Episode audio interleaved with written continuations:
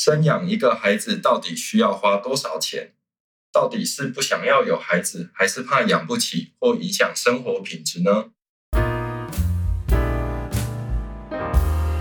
我是查尔斯，我是泽明，欢迎来到金钱餐酒馆，让我们用一杯酒的时间陪你聊聊理财大小事。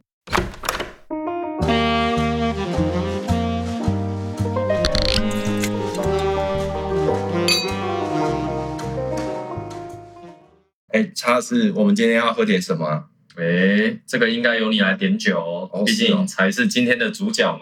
也是也是，那不然我们就来一杯红酒好了。那跟大家一起来聊一聊二宝的家庭要做好什么样的财务准备吧。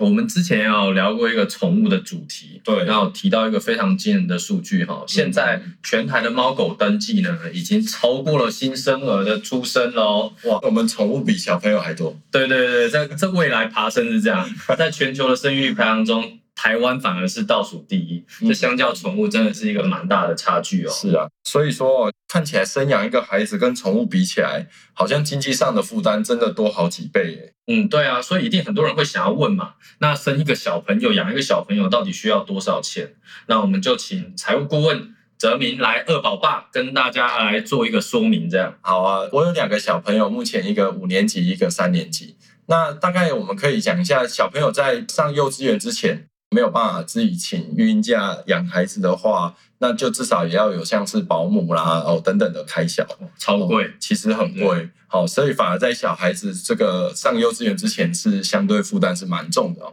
然后来到了幼稚园之后呢，还有像是现在的幼稚园的费用，其实如果是私立的话也蛮贵的。不过在我们这一集里面，我们会提到，现在政府真的就是为了要催生啊，嘿，所以其实负担已经比我们那个时候要少的蛮多的了。嗯嗯然后再来回到就是来到小学、国中、高中，哦、其实可能开始会有什么补习费出现，好、不只是学校的学费而已哦。对，所以为了要让孩子有比较好的可能，比如说在学科成绩上啊，或甚至现在不不仅仅是学科成绩，可能还要补什么游泳啊，哦等等这些有的没的。所以其实这些花费少的话可以很少，多的话其实也会非常的惊人。然后再往上大一点的话，来到了大学、硕士、博士等等的话，那如果真的要继续往上进修，就是看哎，父父母我们这一边希望给孩子什么样的一个教育，希望帮他们准备到什么样的教育金。那国内还是读国外的硕士，其实也是相当不一样的。就就是说，这整个阶段来说，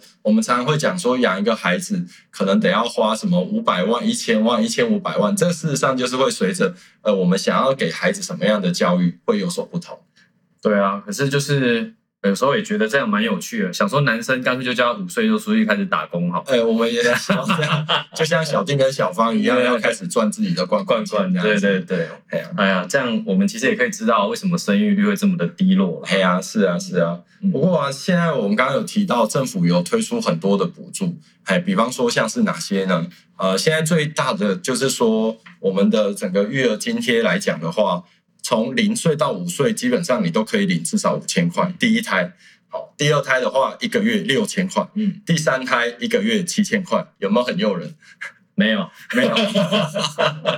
对，那而且我们刚刚讲到这个是属于育儿津贴的补助，也就是说它基本上就是每个月都会有的。然后呢，在各个县市来说，还有所谓的生育补助，也就是说我如果生一胎，然后呢，诶，我让孩子的户籍登记在比方说高雄市好了，那以高雄市来说的话，第一胎也可以有一个人两万块钱的生育补助哦。对啊，说到这个哈，其实真的觉得很可惜。耶。查老师，你知道我们那时候我一个小孩的话，生育补助是多少钱？三千吗？呃，再多一点点，呃，四 千，六千，六千啊，只有六千，而且我们没有所谓的像现在的生育津贴，也就是说从头到尾就是领六千的，嗯，不像现在就算是哎，比如说以高雄市来说，生一胎就两万，第二胎三万嗯。啊，而且呢每一个月都会有五千，或甚至第二胎就是六千块的这样的生育津贴，所以现在。应该来说，我们真的生养孩子的这样子一个压力，事实上已经比以前少很多了。嗯，这样听起来好像就是补助方案就是生越多补越多的概念嘛。是啊，因为我们那个少子化的状态真的是蛮严重的，可以说是国家的那个国安危机了啦。嗯，哎，那也可以请泽明是不是也分享一下？嘿，啊，如果生二宝跟生一宝，啊，除了钱以外，还有没有什么样的差异？哦，好，这个真的就是呃，我很希望可以跟观众朋友们分享的一个地方哦。像我其实蛮常在跟客户这边讨论说要升几个孩子这件事情的时候，我现在基本上有一个算是蛮重要的原则，就是要么呢我们就都不要生，嗯要么我会认为至少要生两个以上。嗯对，这就是刚刚查老师问说为什么要生两个的。首先呢，呃，生两个的时候，而且最好年纪不要相差太大。可以互相放电。哎，对对对对，可是可是这个会有一个有一点困难的地方，就是如果两个孩子都还很小的时候呢，那对于爸妈来说呢，可以真的说是很像地狱一样。对我举例来说好了，像如果我们家里只有一个可能不到两岁的小朋友，那是不是像父母的时候，有时候还可以这个交棒换手一下？嗯哎，轮流啊，稍微自己休息一下这样子。可是呢，像我们家两个小朋友相差两岁，对，所以呢，在弟弟出生的时候，姐姐也才差不多两岁，也还是一个很需要跟大人就是互动跟照顾的时间。所以这种状况下就会变成什么？两个大人随时都要一打一，你嗯基本上不太会有这个所谓的休息时间呐、嗯对对对，所以就是你必须要去撑过那个最难的前面的那两年。嗯对，可是我这边真的很想要跟观众朋友们分享，为什么会说你要至少要生两个，就是因为你只要撑过了头这两年，那比如说以我们家来讲，就是弟弟来到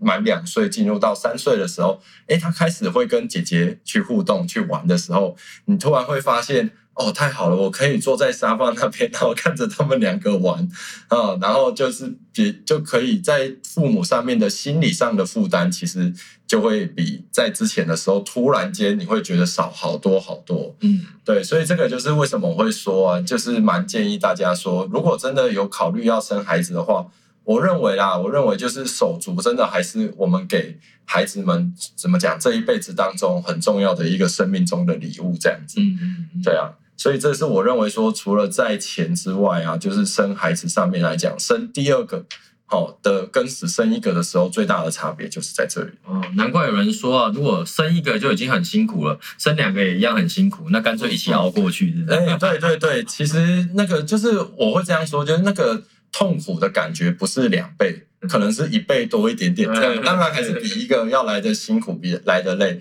可是你的感受上不会是那种乘以两倍的那种感觉。可是等到过了之后，你那个轻松感是少于二分之一。嗯嘿，所以我我会认为，其实如果不考虑钱啊或什么的话，我我觉得生老二蛮划算的啦。嗯，对，大家不管是要生一个啦，哦，还是说我们要生两个，我我想其实最重要还是要回到夫妻两个人他们的共识上面。那我们怎么样说，哎，可以把孩子生下来，而且是怎么讲？不会影响到整个家庭里面的生活品质啊，等等的，还有什么时间点啊之外啊，我们可能也要注意的是，小朋友除了养之外，可能他还是会有这个教育的问题哦。我先大概分享一个例子，就是说，呃，像我在帮这么多客户规划教育金的这个过程里面，我发现大家真的呃想法非常不一样，这个 range 其实蛮大的。像有的客户会觉得，哎，未来如果孩子读到博士，那甚至是要出国念书的话，哎，他们都会希望说能够趁早，好在年轻的时候帮孩子们准备好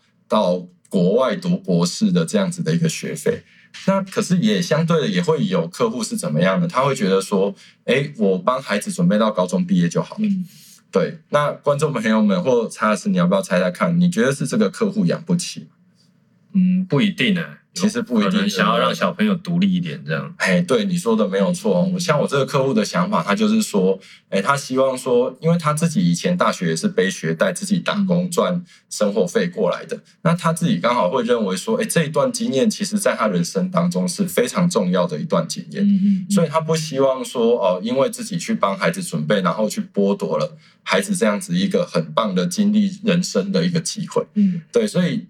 以经济状况来说，他并不是没有办法负担孩子大学的学费，可是他认为他不要。嘿，未来也许他可能会觉得，哎，孩子有需要的时候我再帮忙。可是，在那之前，他希望让孩子先去好好的体会这样子，比如说，哎，钱的得来不易啊，这样子反而是对他人生当中更重要的一种学习的机会。这样子，嗯，对啊，哎呀，所以不知道查老师你有没有相关的一些案例可以分享给大家？嗯，在案例之前，我倒是想，我觉得好像还是男女有差哦。真的男生男生，我就想五岁就叫他去打工啊。对，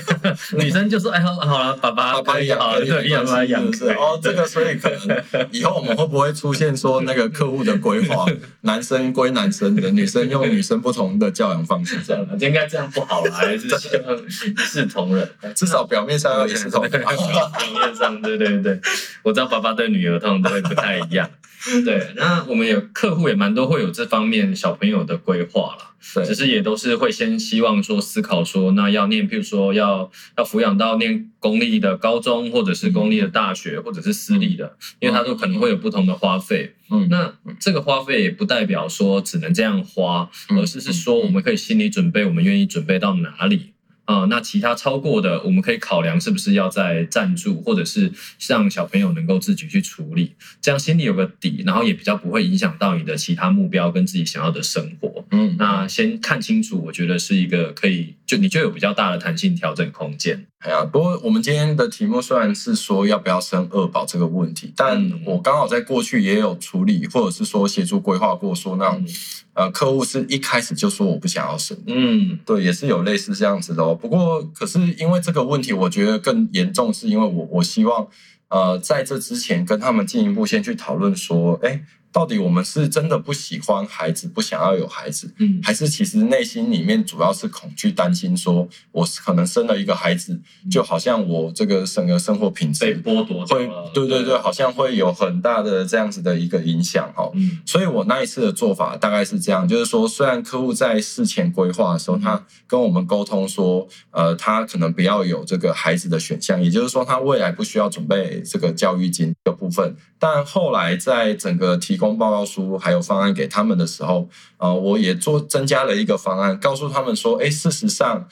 如如果增加这个一个孩子生这样的一个孩子，那对于我们未来的影响会是什么？确实一定会有影响哦，绝对不可能说完全没有影响。嗯哎，可能是说，哎，必须要哎晚一点买房，或者是说在买房上面，我的房子的选项可能就会跟没有孩子的时候会再小一点点啊，或偏远一点点等等这些的。嗯对，但之所以我会这样做，是因为，哎，听众朋友有没有想过一个问题？如果说，哎，随着我们整个理财计划的执行都执行的很顺利的时候，那到了我们五六十岁才会回头想到，哎，我那个时候要是再生一个孩子，也许。也许就是呃，对我的整个财务上的影响没有我想象中的大哎，可是问题就回会来到说，我已经五六十岁，我已经没有办法再回到三十几岁的时候来决定说我要生这样子的一个孩子。嗯，对对对，所以我们就是会有时候当然也会看到啦，就是有两家里两个孩子，好，然后年纪差比较多的，嗯可能也比较像是这样，就一开始可能。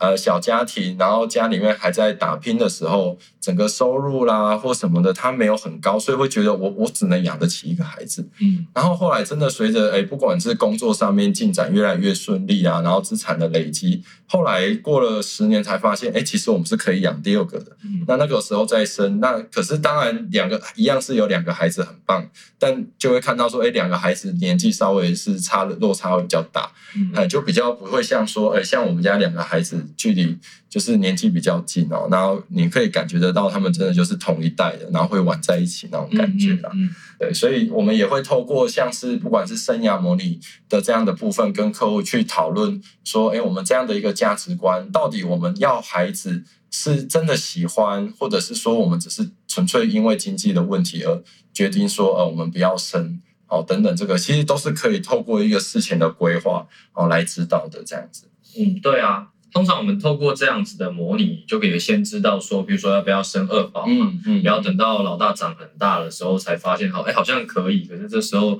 年纪落差很大，或者是真的也到年纪很大的时候才发现，其实当初自己可以有一个小朋友，嗯。然后但是却已经难以再去做调整，所以可以比较像是我们可以借由模拟来早一点发现我们有达到什么样子的目标，生几个小朋友，怎么样教养的可能性，嗯。然后才让有时间让我们去慢慢做调整。对啊，对啊，所以其实我想，我们其实一直一直不断在强调，就是透过这样子的一个全生涯的规划，嗯哎，不只是孩子哦，其实虽然我们今天谈孩子，但事实上很多人生当中的机会成本，哎，其实都可以透过这样的一个方式事前去理清，然后把我们的人生当中最重要的资源去投放在哎我们想要过的生活上面，这样。对啊，不过啊，说到现在这个哈，事实上现在我们社会的风气跟以前真的差蛮多的啦。像查斯，你最近有没有听到比较多男生朋友有请育婴假？有啊，就开始大家会比较互相分工，真的，对，就轮流请这样子。对啊，对，哎呀，像我那个时候，我还在银行的时候，就老大出生，我就想要请育婴假，可是坦白说，我又一直不太敢开口，因为这个人就是这样嘛，人就是从众的，总是会觉得，哎，好像身旁很少有人在请育婴假，你总会就是有点担心，有点担心，所以。我比较遗憾的就是，我这辈子就没有机会去请这样子的育婴假。不过，因为这样，现在社会风气相对是比较开放的哦。爸爸开始请育婴假这件事情，我想对于妈妈的隐形压力上面，真的也降低了蛮多的。嗯，哎呀，所以说，如果听众朋友们，不管你现在有没有要生孩子，或者是你已经有一个孩子，也正打算要准备生二宝，好，那。现在的话，事实上夫妻两个人有更多的方式跟弹性，可以互相的配合。对，那不过如果说大家真的除了在这个要不要生这个之外呢，真的会担心说，呃，孩子对于财务上面会产生焦虑啦，或者是真的想要知道我到底能不能养得起第二个孩子的话，那真的很欢迎大家，诶，可以跟我们地方的顾问们预约一个免费的线上咨询。哦，因为这些人生上面的规划，还有我们的其实我们的财务规划等等是息息相关的哈。有这样子一个好好的规划，才可以支持到我们想要的人生蓝图，包括像是孩子好这样子的一个甜蜜负担。好，那我想呃时间的关系啊，我们今天就大概先聊到这边哦。那听众朋友们，你们如果有其他关于财务规划上面的问题，那欢迎大家可以寄信给我们，那也可以在下面留言发问。好，那我们今天就先到这边哦。那我们干杯！干杯！